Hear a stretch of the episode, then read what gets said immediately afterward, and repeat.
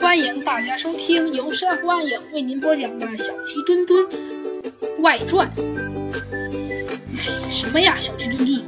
道场出事儿了，我的老朋友向我求助呢。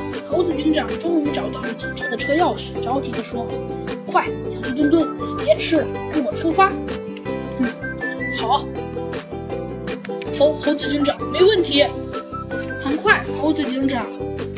和小鸡墩墩在密集的车流量中穿来穿去，最终终于来到了清幽围棋道场，花了一个小时左右。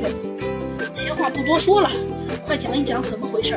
猴子警长走进了道场，在一排排正在对弈中的棋友间穿过，找到了安先生。呃，下个月九号就是我们围棋道场成立三周年的纪念日，呃。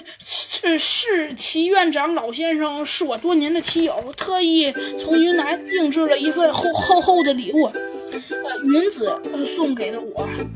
安先生边说边将猴子警长他们带到了里面自己的办公室，从书柜下面拎出了一个加啡色的包装袋，从袋子里取出了木盒，打开后，两个斑犀棋罐赫然在目。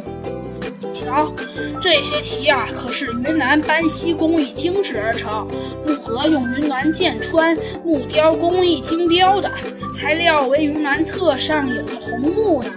棋子是双面凹大号老云子，径约二十三毫米，厚度约十二毫米。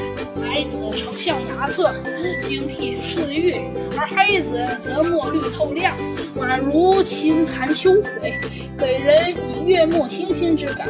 可是，安先生说着，打开了奇罐，猴子警长吃惊地发现里面空空如也。